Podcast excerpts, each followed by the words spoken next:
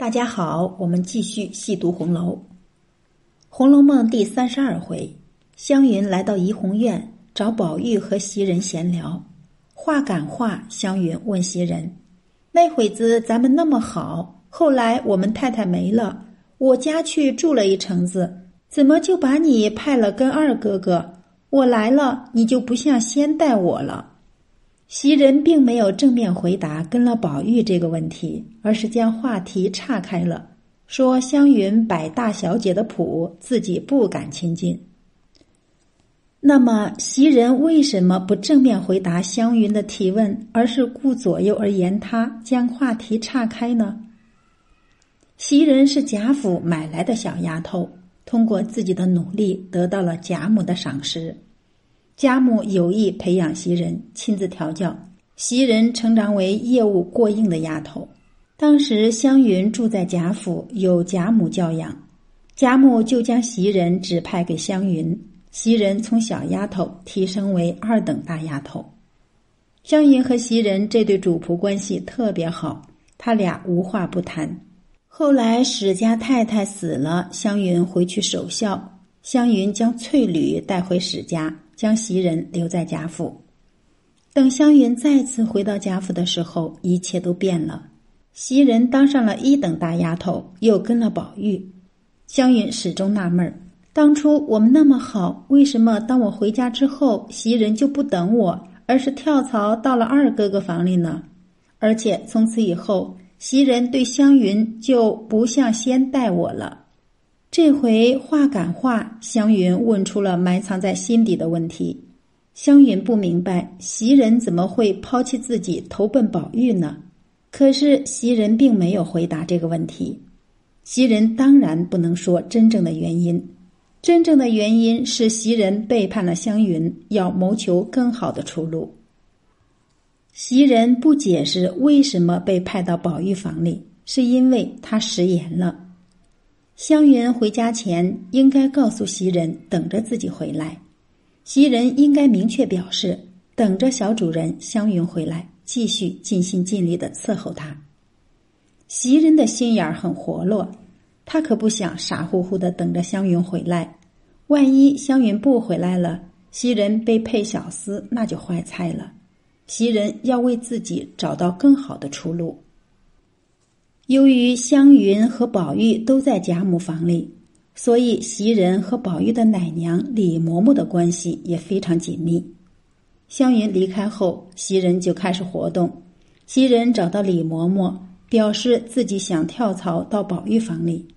李嬷嬷和贾母一样认为袭人恪尽职守，因为她是从外面买来的丫头，在贾府没有根基和后台。如果自己提拔袭人，袭人一定会对自己感恩戴德，服从自己的指挥。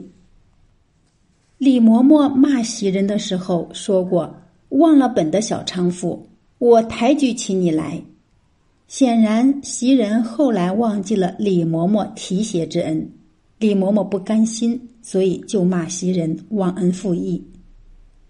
李嬷嬷当时是宝玉的奶娘。是宝玉房里地位最高、最有实权的奴才，他负责宝玉房里丫头们的绩效考核、人员录用、财务管理，是一把手。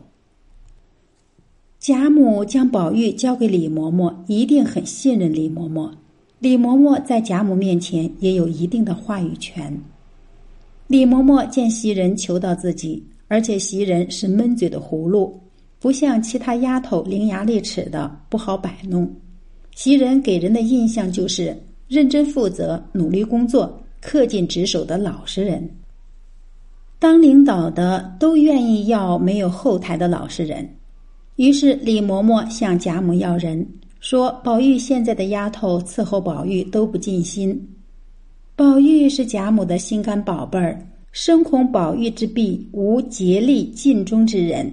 生怕丫头们不忠心事主，伺候的不周到，于是决定派一个恪尽职守的丫头去伺候宝玉。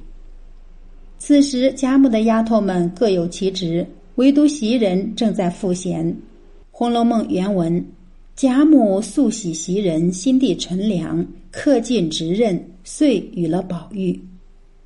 为了让袭人更好的照顾宝玉，袭人被提拔为一等大丫头。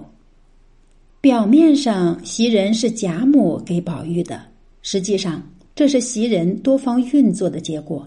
他打通了李嬷嬷这个关节，这是不可告人的秘密，不能说。袭人没有信守承诺，他对不起湘云。所以，当湘云问起来的时候，袭人情急之下没有找到合适的借口，因此没有回答湘云问的问题，而是跳过这个问题，转守为攻，质问湘云摆大小姐的谱，成功的转移了话题。湘云是一个大大咧咧的女孩子，她都感觉到袭人对她的态度不如以前了，可见袭人对湘云的态度前后落差相当大。湘云无意中问袭人的这句话：“我们太太没了，我家去住了一城子，怎么就把你派了跟二哥哥？”这句话暴露了袭人背叛湘云、打通李嬷嬷的关节、投靠宝玉的事实。好，关于湘云问袭人：“我家去住了一城子，你怎么跟了宝玉？”袭人为何不做回答？这个话题呢，我们今天就聊到这里。如果大家有不同的见解，欢迎在评论区留言。好，我们下次再会。